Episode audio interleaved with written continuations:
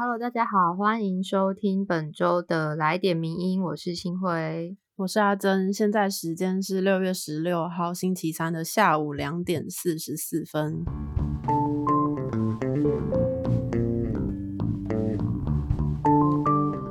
对大家这个端午连假过得还好吗？对我们过到有点，虽然就是平常都是每天待在家，但连假还是稍微有一个假期感，就过到有点。不知道，就是今天是哪一天的感觉。我昨天收假症候群超严重的，是指哪一方面？就是一直在心里呐喊：“我为什么要上班？”这种，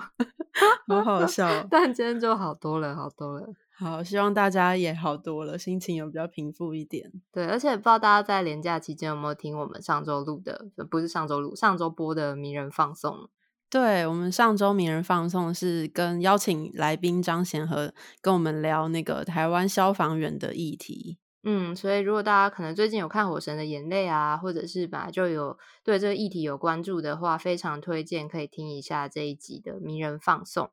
对，因为来宾在节目里面也聊了很多他的个人经验，还有就是他长期以来对台湾消防员议题的关注，还有他的专业的东西。对，真的是每一句都打中我们的那个对心脏的程度，对，都可以做成那个本日金句了。没错，没错。那我们现在就是还是回来来点名要跟大家聊的议题。今天第一篇还是想要跟大家聊一聊疫情的事情。是的，就是近期疫情的新闻，当然还是非常的铺天盖地。那其中大家应该最容易关注到的，就是有艺人捐赠了医疗器材的新闻，就是不断的在被分享跟传送当中。对，然后前几天很热门的一个，其中一个就是艺人家用节，他向演艺圈还有企业界募资了将近九千万的台币，然后买了大概三百台的这个高流量氧气鼻导管全配系统，它的英文缩写又叫做 HFNC。然后大家在各大媒体看到最常见的，应该就是“救命神器”这个称呼，对。然后他就把这个 HFNC 送到了各大医院，但是马上就能成为疫情的这个最佳解药嘛？但其实还是有一些问题。所以，我们今天要介绍的第一篇文章是廖玉文的《艺人捐 HFNC，但谁来操作？医疗人力不足的当务之急》。这个 HFNC 其实是近五年来在呼吸治疗领域上会被广泛使用的一个医疗器材，而且最近疫情比较严重，所以各式呼吸器还有硬体设备的需求也都不断的增加，所以艺人的这个捐赠的确对于我们来说是一场非常重要的及时雨。但是另一方面呢，其实这样子临时性的捐助也凸显了台湾医疗长期以来制度上面的缺漏的状况。没错，就是虽然有这些设备很重要，但是有懂设备的人才是更重要的。因为接下来作者就问说，病患送来了，病房建好了，然后机器也到位了，可是操作机器的专业人力在哪里呢？就是这一些呼吸治疗师，会简称 RT，他们在大学的时候就是专门学习各种胸腔科的疾病，还有如何操作各种不同类型的呼吸器。那当护理师听到机器发出警示声，或是遇到呼吸器操作上的问题的时候，第一个急扣或是请教的对象就是这些呼吸治疗师。那这两年其实面对疫情的时候，呼吸治疗师就会扮演一个非常重要的角色。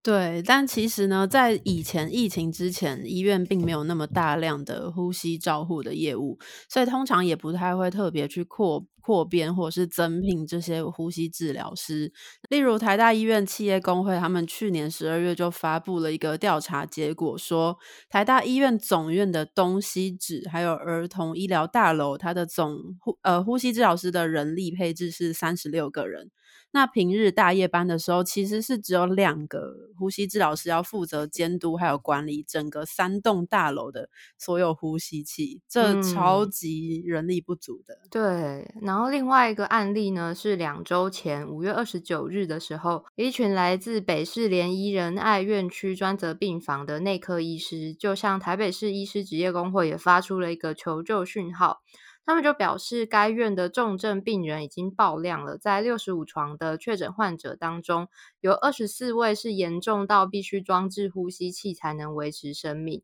可是他们只有八名护理师有足够的呼吸器照顾经验。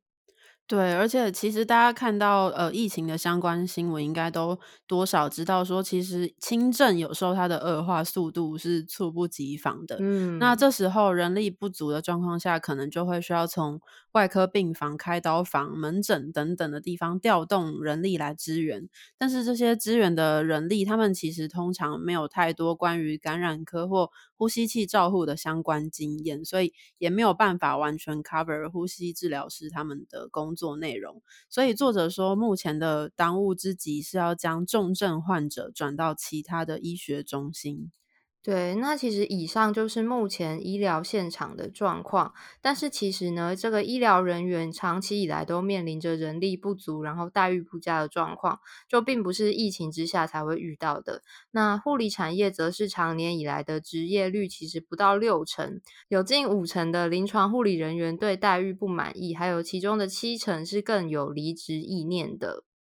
而且这一个月内，就是大家有看到消息的话，就是好几间的医院都传出了医疗暴力的事件。例如说，前阵子双河医院的嗯呃这个护理人员，他们就受到很，就最后他们伤势是非常严重的。是，然后另外也有越来越多的医护人员，他们因为照护病患而被感染了。那他们可以申请职灾吗？其实事实上是非常难的，因为疫情相关的职业病认定参考指引一直是没有被定定出来的，甚至也有部分的医院他们并不承认。呃，这些医护人员是被院内感染，他们坚持说这些确诊的医护人员是社区感染的。那这样子的状况下，其实会让这些被感染的医护人员，他们很难去申请工伤病假，或者是进行复工评估以及职能复健等等的，而且也不利于他们去请领职灾医疗还有伤病给付。也就是说，在这样的状况之下，如果我们无法提供医护人员完善的工作环境，提升他们的劳动条件，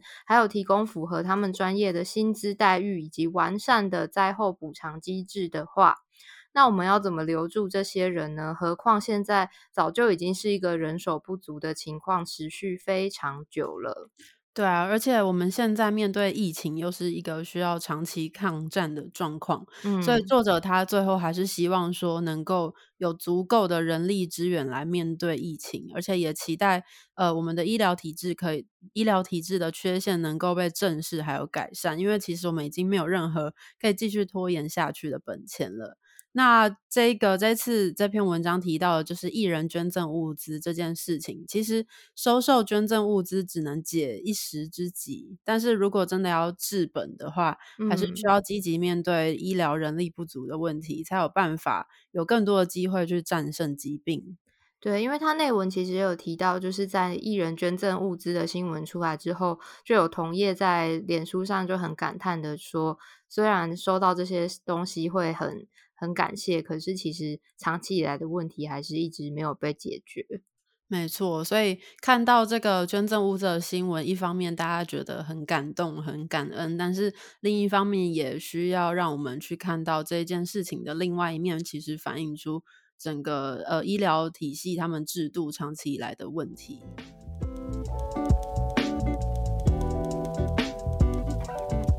今天要介绍的第二篇文章，其实昨天我们在 Instagram 上面有分享，然后有问到大家，就是最近已经三四快一个月了吧，就是待在家里防疫的这段期间，你可能跟家人一起住，或者是室友，或者是你的伴侣，然后就有问大家说，跟这些人之间的相处还好吗？然后意外的得到非常多的回复，诶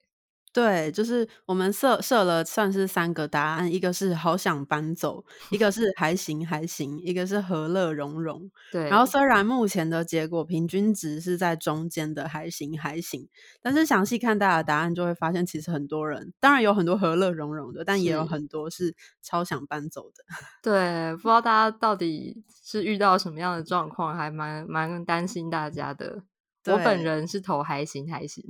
我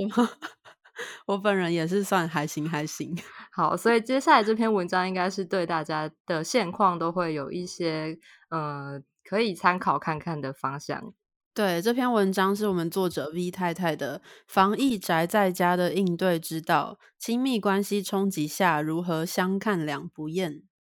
对，因为其实目前大家的生活形态就是面临到一个很巨大的转变嘛，那其中一个被冲击的就是亲密伴侣和家庭关系。嗯，就是当关系中的双方都在家工作，而且社交生活骤减，两个人必须长时间共处于同一个空间的时候，会不会产生更多的冲突呢？有没有什么方法可以避免大家就是不要继续吵架，冲突越来越严重？对，这位作者 V 太太其实是正处在一段超过十年的异性恋婚姻关系当中。那她有提到，这一年多来，因为疫情，她和伴侣在沟通、协商还有冲突之中，就有发展出一个互动模式，所以就把它写成文章来跟大家分享。没错，那其实在家工作就是意味着说，我们不仅是要重新调整自己的工作方式和状态。就是跟你住在一起的人，他们的工作形态、时间还有习惯也会跟你有不同。那这样子双方都不同的状况下，通常就会形成一些干扰。对，所以这篇作者的建议就是要画出一些界限。首先是空间上的界限，比如说就是划分出属于自己的区域，专属于你个人的区域，不同的房间啊，或是桌子这样。因为这样一方面可以帮自己区分出工作和居家的状态，那另外一方面呢，就是有自己的专属空间内的自主权，也可以减少和伴侣在工作时的互相干扰。而且这其实也帮助我们在工作时间里面跟伴侣有。切割的一个状态，那也释放出一个讯息，就是说这段期间内，工作期间内，我的专注焦点是工作，而不是我们之间的关系。嗯，那除了空间的界限的划分之外，时间的界限划分也是很重要的。因为就跟空间区隔一样，如果划分好时间，有助于是有助于我们跟伴侣伴侣之间的抽离的。虽然随时都可以见到对方，但是并不代表对方就可以随时随地获得自己的注意力。因为就像是平常我们以前在上班的时候，不见得可以随时回复对方讯息。那现在即使在家，我们应该要学着。尊重伴侣的工作状态，没错。所以他接下来的第二个重点就是要尊重彼此的距离。就是当我们区分好界限之后，为了要让这些界限发挥作用，所以就必须要学着尊重彼此之间所需要的距离，不只是实体空间上的，也包括心理上每个人所需要的一些距离。对，因为其实每个人的个性都不一样。那即使是处于亲密关系中的两个人呢，也不见得都对社交和陪伴的概念有一样的看法和需求。例如说，有人可能就比较需要亲密的互动，然后需要常常陪伴对方，或是希望对方常常陪伴自己。但是另一方面，也有人是比较需要独立的时间和空间的，就是大家的状况都不一样。对，像在疫情之前呢，其实我们通常可以透过一些外包的方式来处理这种呃亲密关系需求上的落差。比如说，你可以去娱乐活动，或者是找朋友等等。可是因为现在居家的防疫政策就没有办法做这些事，所以这样子彼此之间个性的落差就会变得更加的明显，而且可能就会对你们的关系造成一些压力。对，那到底要怎么办呢？作者就提出一个建议，说可以协商出各自的舒适圈。举例来说，就是两个人可以一起讨论出一个彼此都愿意接受，而且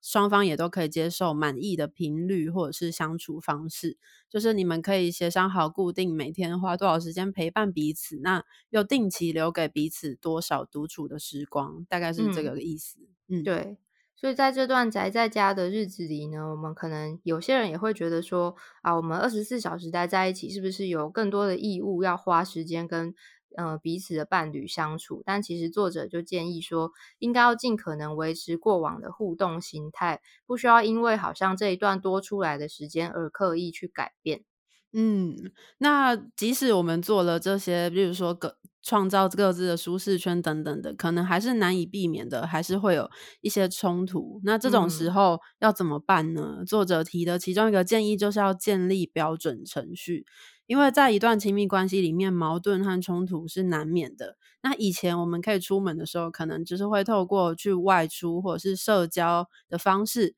减缓或消除冲突。例如说，你可以不爽就夺门而出，或者是气到打电话给 朋友诉苦，甚至是跑去住朋友家什么的，或是你可以逛街等等的。但是现在这些方法都不行了，那到底要怎么办呢？对，所以才会讲到刚刚说要建立一个标准程序 SOP，就是也许可以先做找机会坐下来聊一聊，就是吵架的时候要怎么办？那其中一个人不开心的时候，要当下就说呢，还是等我们的工作时间结束之后再讨论？或者是冲突当下是不是需要给彼此一段冷静期？有没有暂停的机制等等？嗯，那其实除了吵架的时候的 SOP，作者也建议，其实其他时候也可以建立一套标准程序。就是例如说，生活中的小事情，其实是可以为彼此打造积极的互动，进进一步的建立亲密感受的。例如，你们可以约好说，我们每天定时花多少时间聊天呐，然后每周可以挑几天准备丰盛的晚餐一起享用，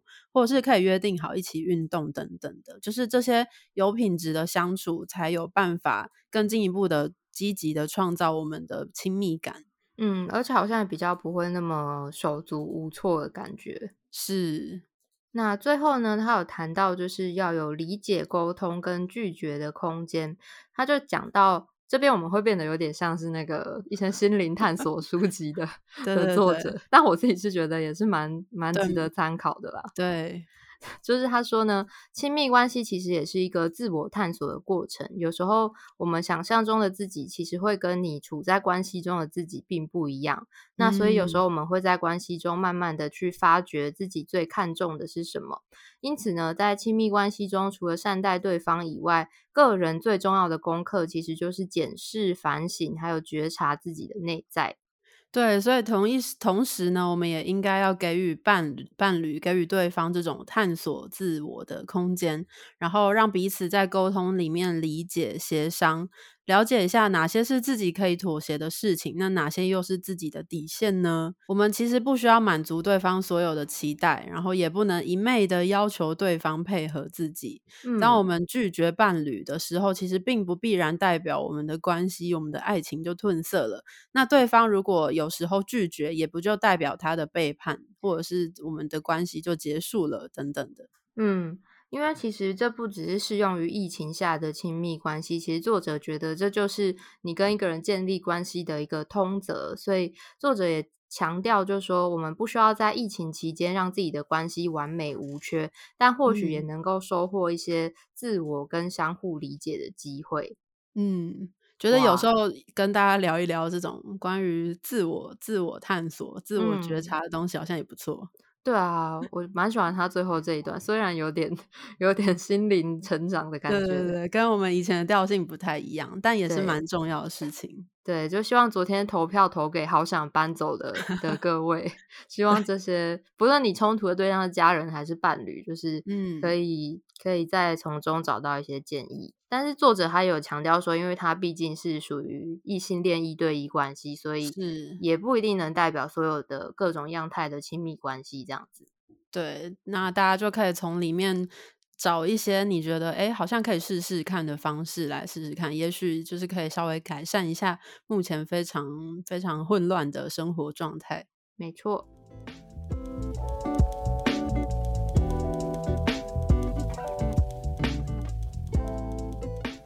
进入今天的第三篇文章，就是要来说，大家现在在家应该追剧都追爆了吧？对，各种以前没有打开的或是不知 道的串流，全部都打开了。真的哎，而且以前都会觉得好像没事的时候就要找别的事做，可是现在就是没事的时候就好像要来看个剧这样。对，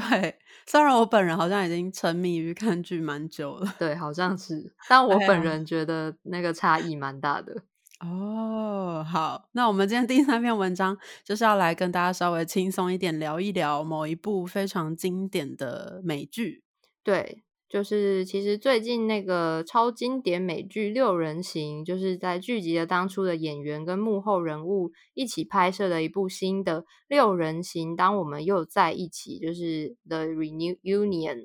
对，那这篇文章是我们作者汉斯黄写的，它分成上下篇。那上下篇的标题就是“六人行魅力历久不衰”吗？那这一次的这个，当我们又在一起这个特别集呢，它其实重建了剧中非常经典的公寓，还有咖啡厅场景，甚至邀请了女神卡卡、小贾斯汀、贝克和 BTS 等等的大咖作为嘉宾，一起跟他们回顾当初的经典桥段，还有幕后趣闻，也在串流上还有社群上就是非常轰动。播出之后，也是勾起了大家一股怀旧的话题。对，可是就是在这个怀旧话题的时候，就是我们两个就想说，我们好像不算是这个六人行世代长大的吗？对，好像不算是。虽然好像也是有身边很多同才也是非常喜欢六人行，然后也是看过的。但听说你最近在看？对，我最近在看，我已经打破那个什么不追飞扬党剧了，怎么办？没关系，没关系，追剧追到爆。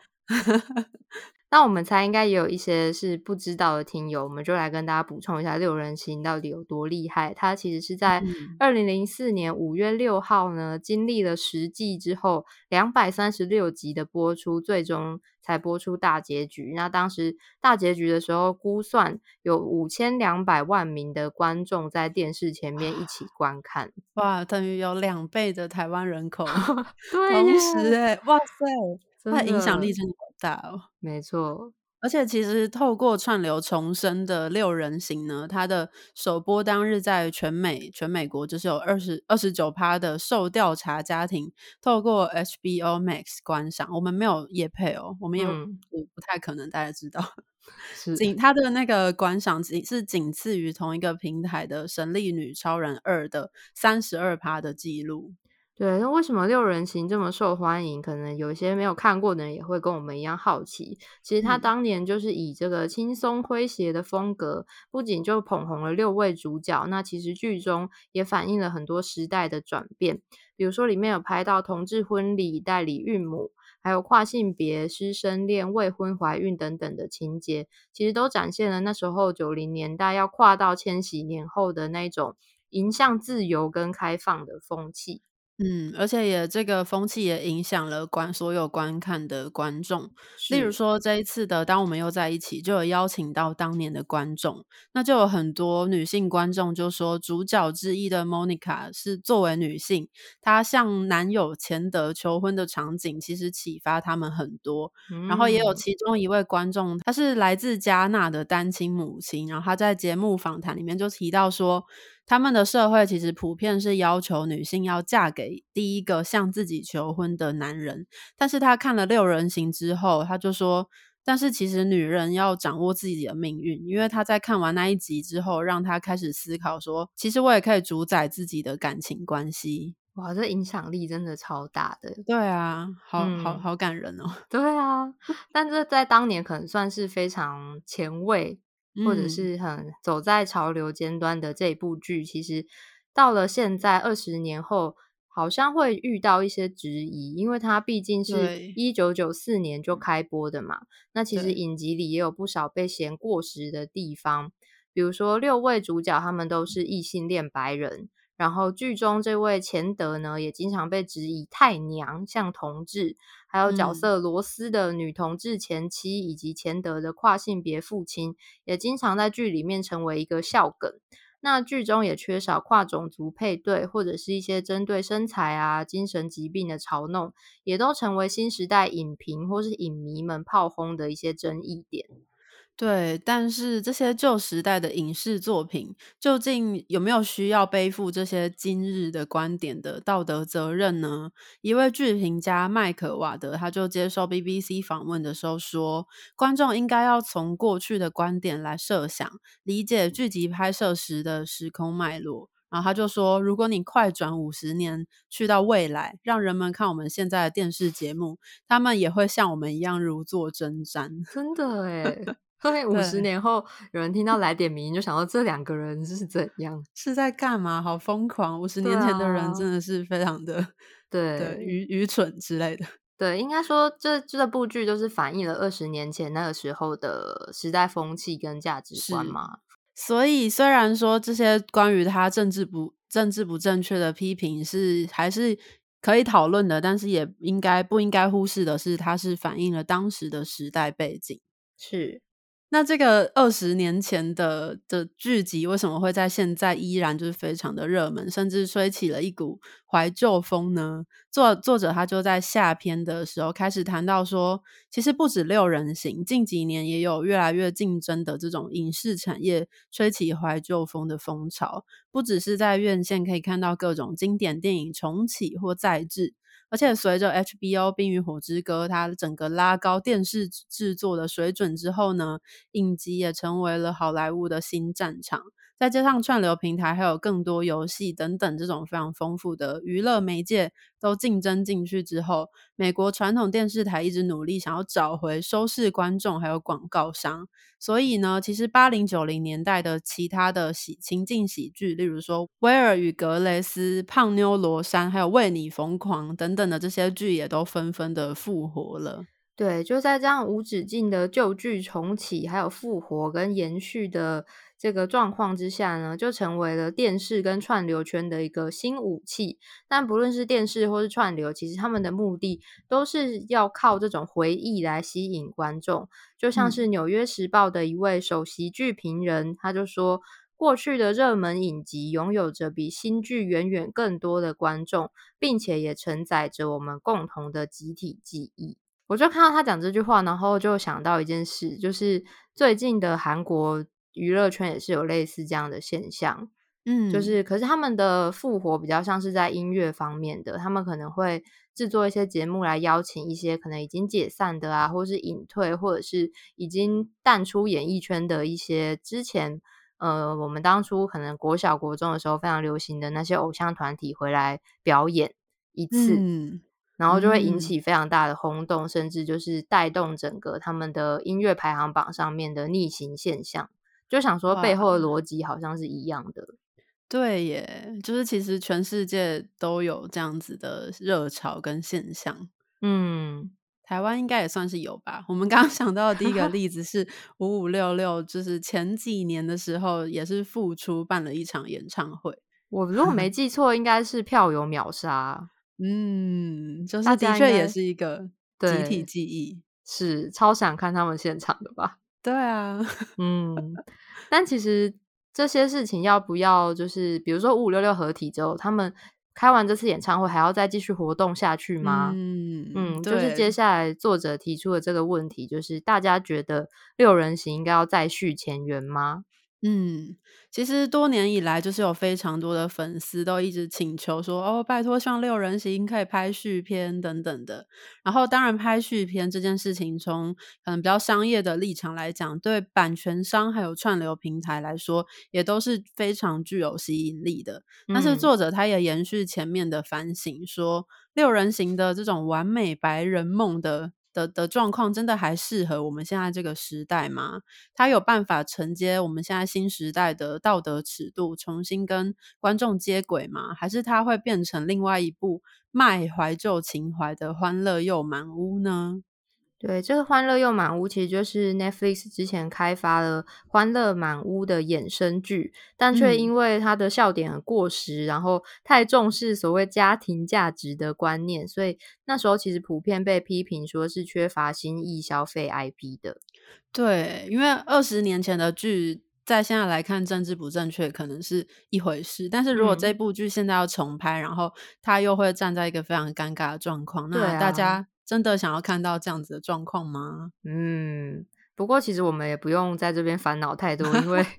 长久以来六人行的演员还有主创团队都是否决拍续片的想法。这一次录制这个，当我们又在一起，似乎已经是他们的这个最大的底线。那其实，在节目里面也有被问到要不要拍续片的问题。那其中饰演菲比的丽莎库卓就回答说：“每个角色的人生都很圆满，而他们就是主创主创团队必须要搅乱这些美满的事物，才会有故事能写。我可不希望谁的圆满结局惨遭搅乱。”况且到了我这个年纪，还要我去说“乱糊糊”这种词，别了 吧，人总得学会成长的。嗯，所以也就是说，就让这些过去的非常经典的记忆一起留在留在大家心中。然后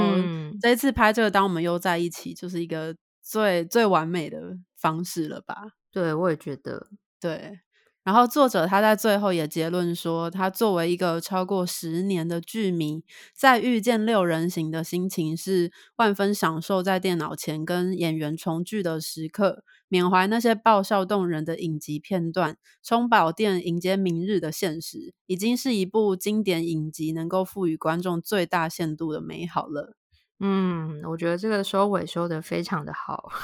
对，因为毕竟就是大家。